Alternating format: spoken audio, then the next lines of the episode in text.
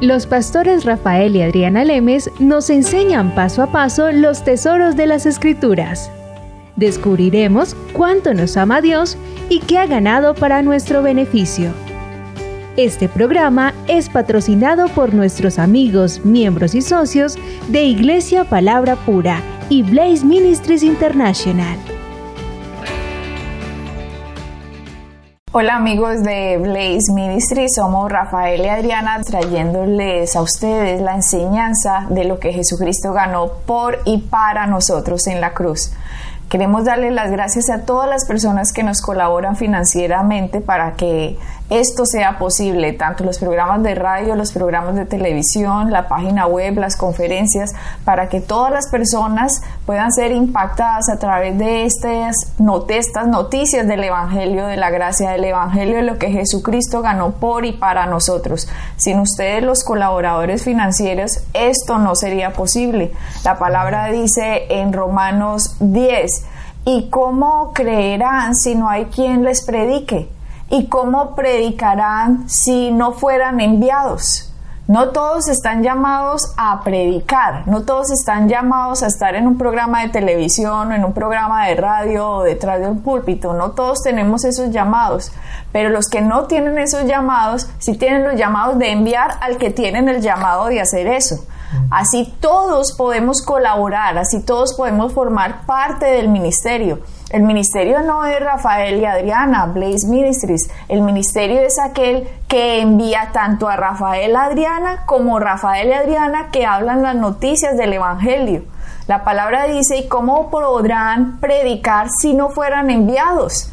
Los que envían tanto como los que predican reciben, reciben y recibirán eternamente las mismas recompensas cuando estemos delante de Dios. Rafael y yo no recibimos un dólar de esto y lo quiero dejar siempre muy claro para que las personas entiendan el corazón por el cual estamos llevando estas noticias del Evangelio. Nosotros no tomamos un solo dólar para nuestros gastos personales.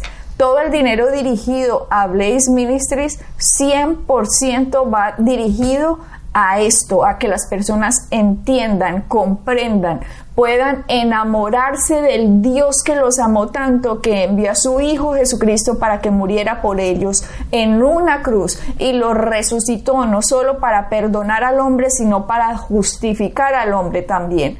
Y estas noticias las personas no las podrían entender si no hay quien les enseñe. Por lo tanto, el que envía como el que enseña delante de él recibirán, y lo quiero decir, las mismas recompensas, así como el rey David. Si ustedes recuerdan el Antiguo Testamento del rey David cuando iba a la guerra, que recogían el botín de la guerra, los soldados le dijeron a David, David, repartámonos el botín entre nosotros, los que fuimos a la guerra. Y David dijo, no, tanto el que fue a la guerra como el que se quedó atrás, todo Israel nos vamos a repartir el botín. Y eso mismo le decimos a ustedes, tanto el que fue a predicar, el que fue a enseñar las buenas noticias de lo que Jesucristo ganó por el hombre, como aquel que lo envió, van a recibir exactamente la misma recompensa. Muchos dirán, ay, las recompensas de Rafael y Adriana van a ser muy grandes porque ellos están ahí en la televisión. No, la recompensa de nosotros va a ser exactamente igual como al que nos ayudó a que nosotros dijéramos esto. Exactamente, Adriana. Date cuenta que aunque nosotros tenemos, nuestro ministerio está enfocado a Latinoamérica, nosotros estamos apoyando a ministerios hoy día que están yendo a la otra parte del mundo. Hay muchos ministerios que apoyamos que tienen ministerios en Asia, en Australia, están yendo al Middle East, ¿cómo se dice? Al Medio, Oriente. Estamos apoyando ministerios que van a esa parte y tú y yo no estamos ni en la radio ni en la televisión en esos sitios pero estamos apoyando a ministerios que lo están haciendo de la misma manera como nosotros nos enfocamos en Latinoamérica. Hay ministerios que tienen su llamado que se enfocan a otras regiones. O en Estados Unidos. O en Estados Unidos mismo. Y nosotros apoyamos a una cantidad de ministerios en los cuales financieramente, mensualmente los apoyamos para que ellos puedan ir y predicar las buenas nuevas por medio de la radio, la televisión o como sea. De la misma manera como nosotros tenemos socios que nos ayudan a nosotros para llevar estas buenas nuevas a Latinoamérica. Entonces, nosotros no podemos estar en todas partes, pero sí podemos ayudar a aquellos que están yendo a otras regiones del mundo. De la misma manera, hay, hay gente, hay socios que nos ayudan a nosotros. ¿Por qué? Porque ellos no pueden ir. No todo el mundo puede ir, pero sí todos podemos trabajar juntos y todos estamos llamados a dar las noticias del Evangelio. De hecho, Efesios lo hemos dicho muchas veces, como dice, que tanto los ministerios de profetas, maestros, apóstoles, evangelistas, pastores, están para la edificación del cuerpo, para que ellos hagan la obra del ministerio.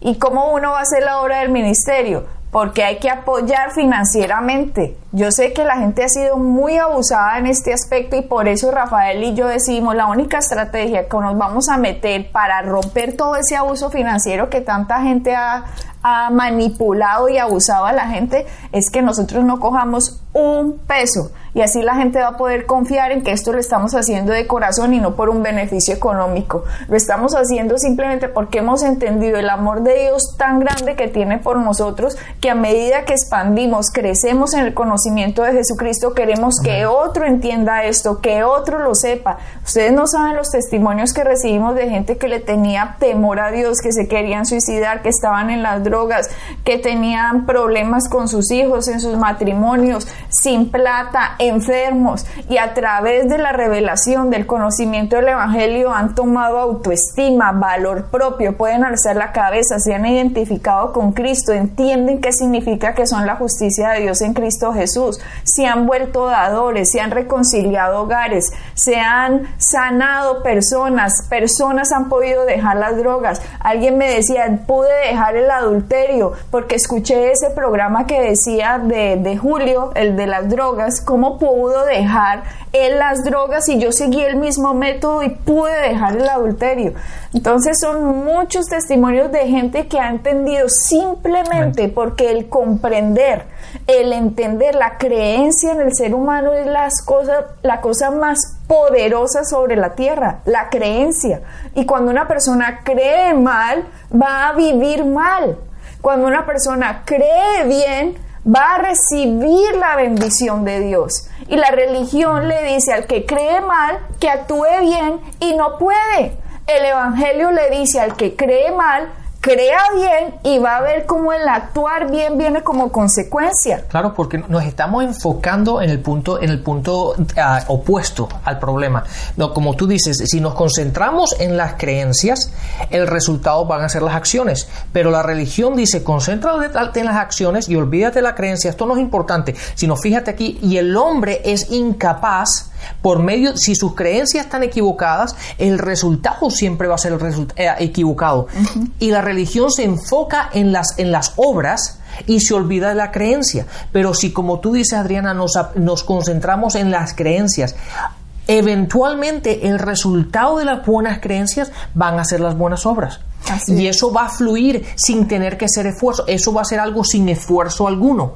La gente cuando se da cuenta de que ha renovado su mente, de que ha cambiado su forma de pensar, ha cambiado sus creencias, las obras cambian automáticamente y la gente de hecho después de un tiempo se da cuenta que ya actúa diferente, no, no haciéndolo ah, con esfuerzo, sino de una manera libre, de una manera que, que, realmente ni lo ha pensado. ¿Por qué? Porque esas creencias empiezan a controlar las acciones. Rafael, ese es el terrible engaño de la religión que la religión le ha dicho a la gente actúe bien y Dios lo va a recibir todas las religiones, todas las religiones del mundo tienen un sistema en el que le dice haga esto, esto, esto y esto y Dios a usted lo va a aceptar. Y eso es falso, porque todos los seres humanos hemos pecado y todos estamos destituidos de la gloria de Dios y lo único que nos puede salvar es un Salvador. Y nosotros no somos nuestros propios salvadores ni nuestras obras.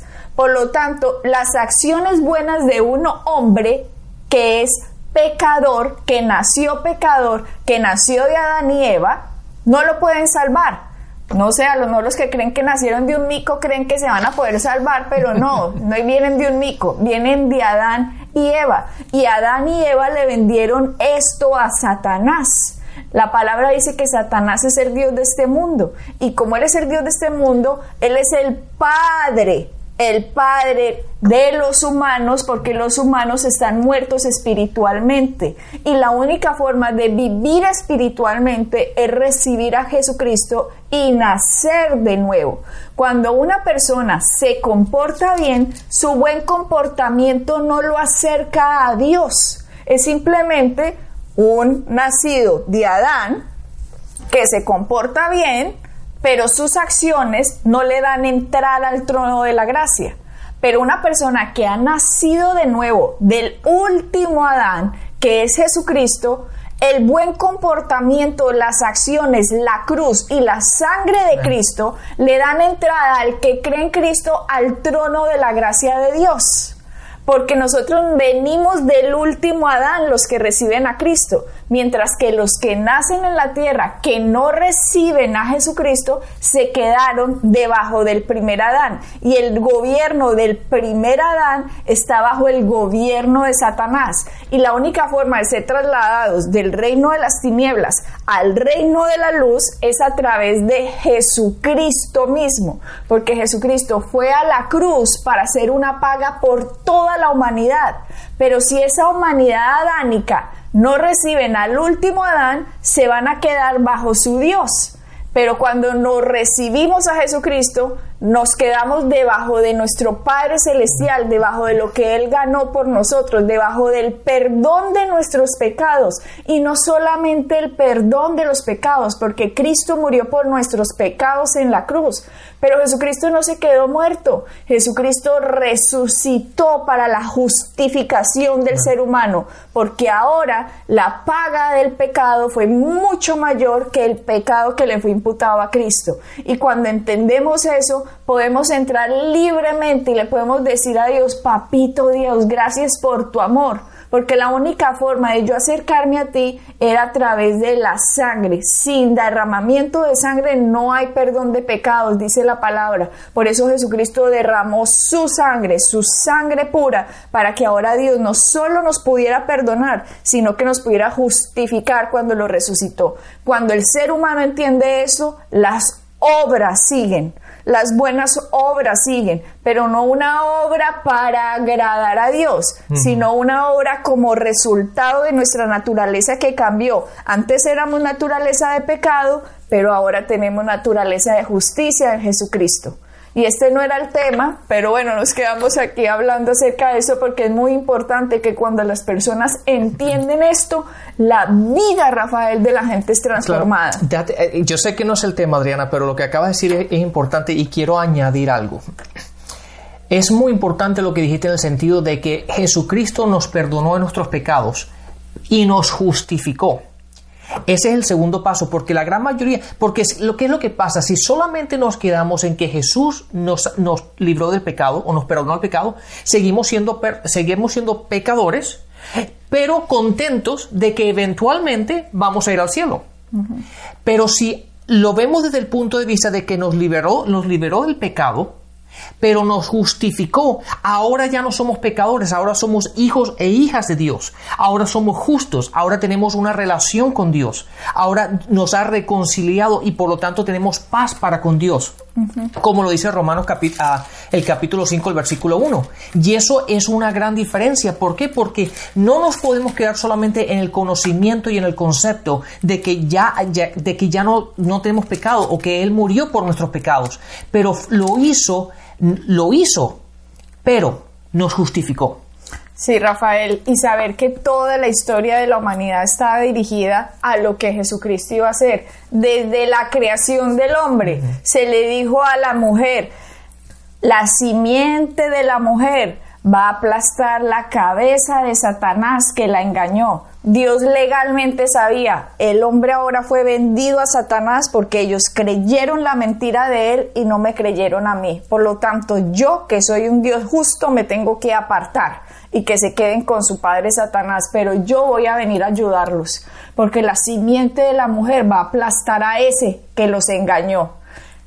Tomó Satanás legalmente la autoridad de la tierra porque Adán se la dio legalmente, pero Jesucristo vino, murió en la cruz, pagó los pecados que él nunca cometió y fue al infierno y allá le dijo, ¿recuerdas la profecía, Satanás? Yo soy el que nació de la Virgen, que no cometí ningún pecado, que fui tentado en todas las cosas, pero sin pecado. Y fui a la cruz para pagar lo que el hombre hizo. Mi sangre fue derramada para el perdón de los pecados del hombre. Y todo aquel que haya aceptado el anuncio de Moisés y de los profetas de aquel que iba a venir, ese ahora puede ser liberado. Y por eso se cumple la escritura que dice en Efesios 4, creo que es, Efesios 4:8, que dice que liberó la cautividad. Rafael, búscamela por favor mientras tanto. Efesios Efesios 4:8.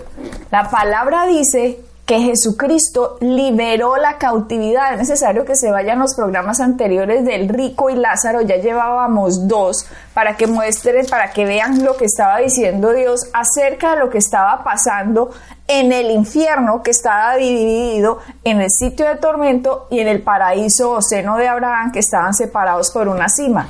Cuando Jesucristo fue a la cruz y murió, dice la palabra que se dirigió al Hades, o sea, al Seol.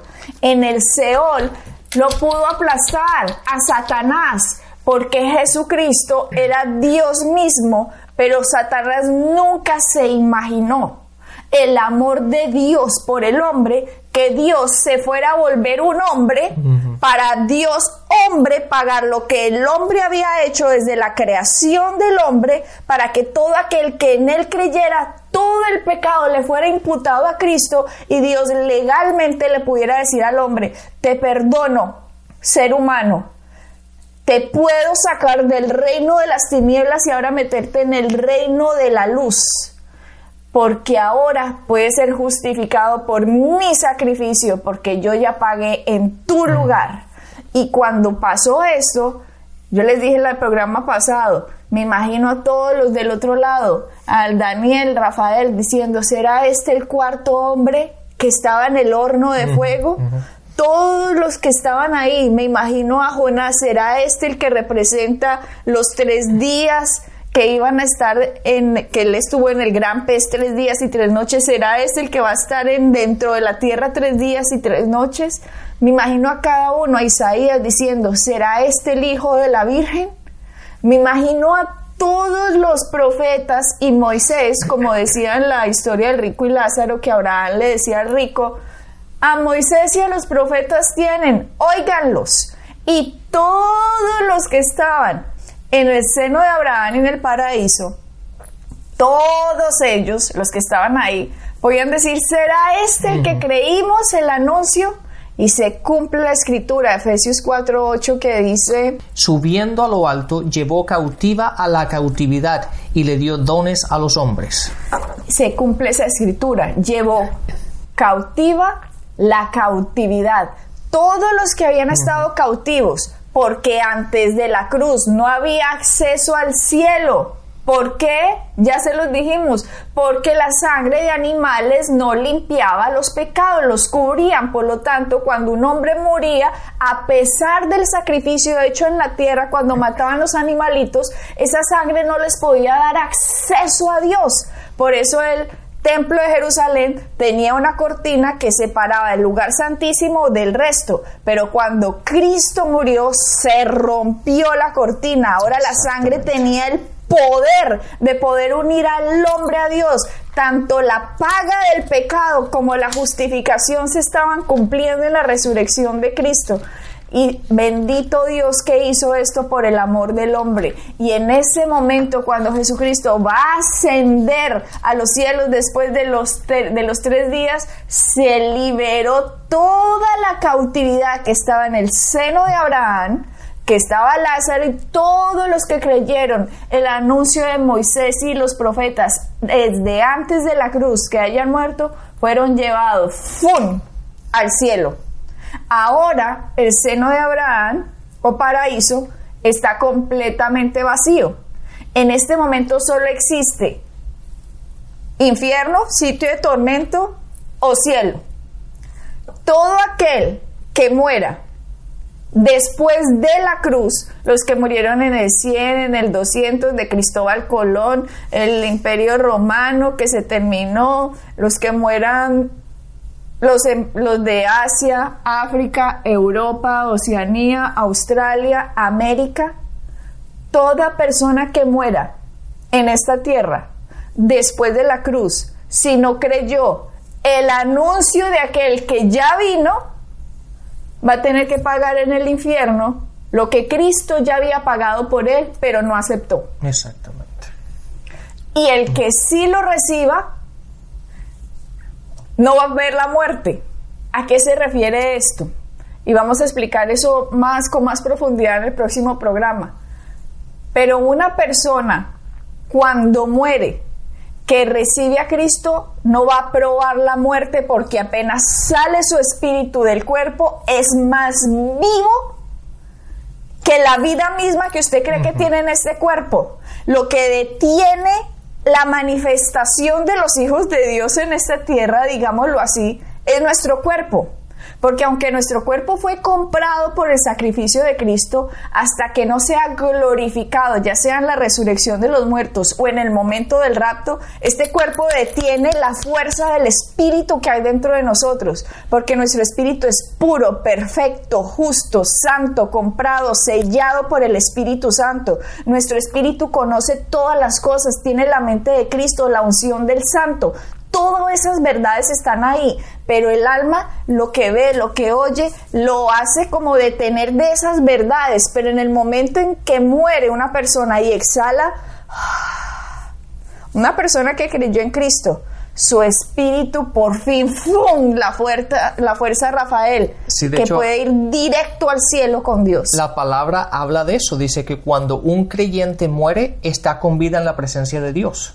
Entonces la muerte simplemente es física del cuerpo, pero la esencia del hombre que es espíritu, tú hablas de que el espíritu y el alma, ¿por qué? Porque el espíritu y el alma son, uno, son uno. De hecho, la única, lo único que divide el alma y el espíritu es la palabra, y lo vemos en, en Hebreos 4:12, pero de otra forma no hay manera de dividir el espíritu con el alma. Entonces, cuando una persona muere físicamente, el cuerpo cae al, cae al piso y el cuerpo permanece. Pero cuando el cuerpo cae al piso, el, espíritu está con vida con Dios y está en la presencia con Dios. Eso es lo que dice la palabra. Es, es, tan magnífico eso. ¿Por qué? Porque no vamos a encontrar... La muerte como la gente lo piensa, si lo, la, la gente piensa de la muerte porque uno extraña físicamente a otra persona. Pero cuando uno muere físicamente y está en Cristo, uno está más con vida que estando aquí en la tierra. ¿Por qué? Porque uno está en las limitaciones de este cuerpo. Uno está en las limitaciones humanas, en las limitaciones carnales. Pero cuando dejamos a este cuerpo, esto simplemente es nuestro, nuestro, nuestro ah, vestimenta, ¿se dice? Que nos permite vivir en, este, en esta tierra. Pero la esencia de quiénes somos nosotros realmente es espíritu. Y este cuerpo nos controla, nos limita a lo que realmente somos. Y cuando veamos la muerte física, la muerte natural, vamos a estar con vida con Dios, en su presencia. Y eso va a ser magnífico. Sí, es que el rapto no llega antes, ¿no? Porque la palabra nos dice en tesalonicense que, que no todos dormiremos. Y mire lo impresionante de la Biblia. La Biblia llama la muerte de un creyente en Cristo, lo llama dormido. No lo llama todos moriremos, dice la palabra en tesalonicenses, no todos dormiremos, creo que está en primera tesalonicenses o segunda tesalonicenses. No todos dormiremos, pero seremos transformados en un abrir y cerrar de ojos cuando las trompetas suenen y los muertos en Cristo resucitarán primero y luego nosotros los que hayamos quedado seremos arrebatados juntamente con ellos en las nubes para irnos juntamente con el Señor. No todos vamos a dormir, la palabra utiliza la palabra dormir y muchos dicen, ay, que dormir, morir, no, porque la palabra sabe exactamente lo que le pasa al ser humano que creyó en Jesucristo. Una persona que creyó en Jesucristo no muere. Una persona que creyó en Jesucristo vive eternamente por siempre y para siempre. Usted sabe que es que en 5 mil millones de años usted esté vivo. Que es que eterno no tiene tiempo. Para siempre, para siempre juntos, siempre con el Señor. Lo que Cristo ganó es apoteósico, es impresionante. Nosotros no vamos a probar la muerte como la probaron los del Antiguo Testamento. Como hacía Adriana, que no las vamos a probar. No porque todos los que murieron antes de la cruz eran llevados al seno de Abraham o al paraíso que se encontraba en el infierno y aunque era un sitio que no era un sitio de tormento, no estaban en la presencia de Dios. Pero después de la cruz, después de la resurrección de Cristo, que Él liberó la cautividad, toda persona que muera, que la Biblia dice que duerma, que creyó en Cristo, no va a probar la muerte porque no va a ser llevado allá, sino que directamente su espíritu se une con Dios y el apóstol Pablo lo decía. Estar ausente del cuerpo es estar presente con el Señor. Por eso usted no va a probar la muerte. No tenga susto. Mi abuelita tenía un susto horrible de la muerte, Rafael, porque le decían, se va a ir para el limbo, se va a ir para el purgatorio. Le decían una mano de cosas a mi pobre abuelita Rafael y ella se creía unas cosas. Entonces apenas ella, me voy a morir, era así aterrorizada. Y yo, abuelita, tranquila, tranquila, ya, hemos, ya aceptó a Jesucristo como Señor y Salvador, tranquilo. Pero todas esas doctrinas que le habían metido la tenían completamente aterrorizada de lo que iba a pasar después de Rafael. Sí, nosotros los cristianos, Adriana, en vida o en muerte física, natural, ganamos. Por eso el cristiano que realmente entiende lo que ha pasado internamente y sabe quién es nuestro Padre, sabe quién es nuestro Dios, mantiene esa, entiende lo que, hemos sido reconciliados con Él, entendemos y caminamos en esta verdad. La, la muerte no es algo que tememos. ¿Por qué? Porque de una manera u otra ganamos. Sí. De hecho, Pablo lo dice en las Escrituras. El, el, el morir mejor. Dice, para mí es ganancia. Por eso, entonces, dice Pablo. entonces cuando realmente entendemos la verdad de lo que dice la palabra y caminamos en ello, Adriana, no hay temor de la muerte porque la muerte simplemente es, eh, eh, pasamos de vida a vida y de hecho de vida a más vida. Entonces simplemente tenemos que vivir en, eh, entendiendo que la muerte física no es el final de nosotros, es el comienzo o es el seguir de una manera mejor, lo podemos decir de esa forma. A mí me preguntan, Adriana, ¿usted le tiene miedo a la muerte? Mira que no, ni cinco de miedo. De hecho, a veces quisiera estar ya con Cristo y esto lo hemos hablado con Rafael, el único motivo de que estamos aquí en la tierra es para anunciarle a otro lo que Cristo ya hizo por él. Porque si no, ustedes creen que las casas, los carros, hay tan bonita naturaleza, esto se compara a la magnificencia de lo que es el cielo, que el apóstol Pablo decía, cosas que ni con palabras humanas se pueden decir de lo que él vio, de lo que sucedió. El, cielo no es, un, no es un cuento. ¿Ustedes creen que en el universo magnífico que Dios ha creado eh, no hay un sitio donde Él viva, donde no hay ni enfermedad, ni pobreza, ni dolor, ni tristeza?